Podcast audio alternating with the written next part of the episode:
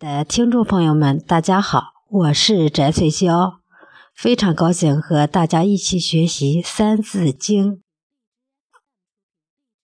三传者，有公羊，有左氏，有谷梁。既精明，方读子，撮其要，记。其事译文有三部解释春秋的书，分别是《公羊传》《左传》《谷梁传》，称为三传。把经书读懂后，方可读诸子百家的著作。但读书的时候，要懂得归纳重点，取其精髓。记清事情的前因后果。下边给大家读一篇故事：刘禹冲死读书。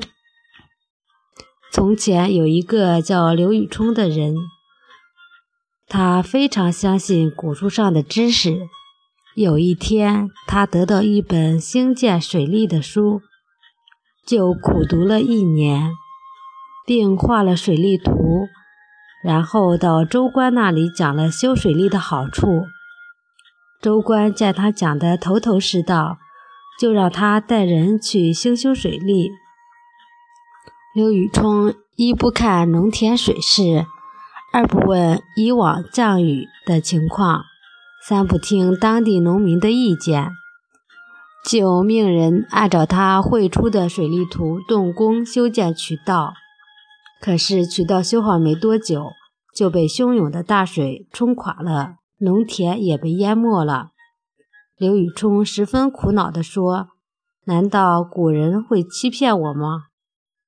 其实，刘禹冲借鉴前人修建水利的方法并无过错，只是像他这样死背教条、生搬硬套，招致损失就得不偿失了。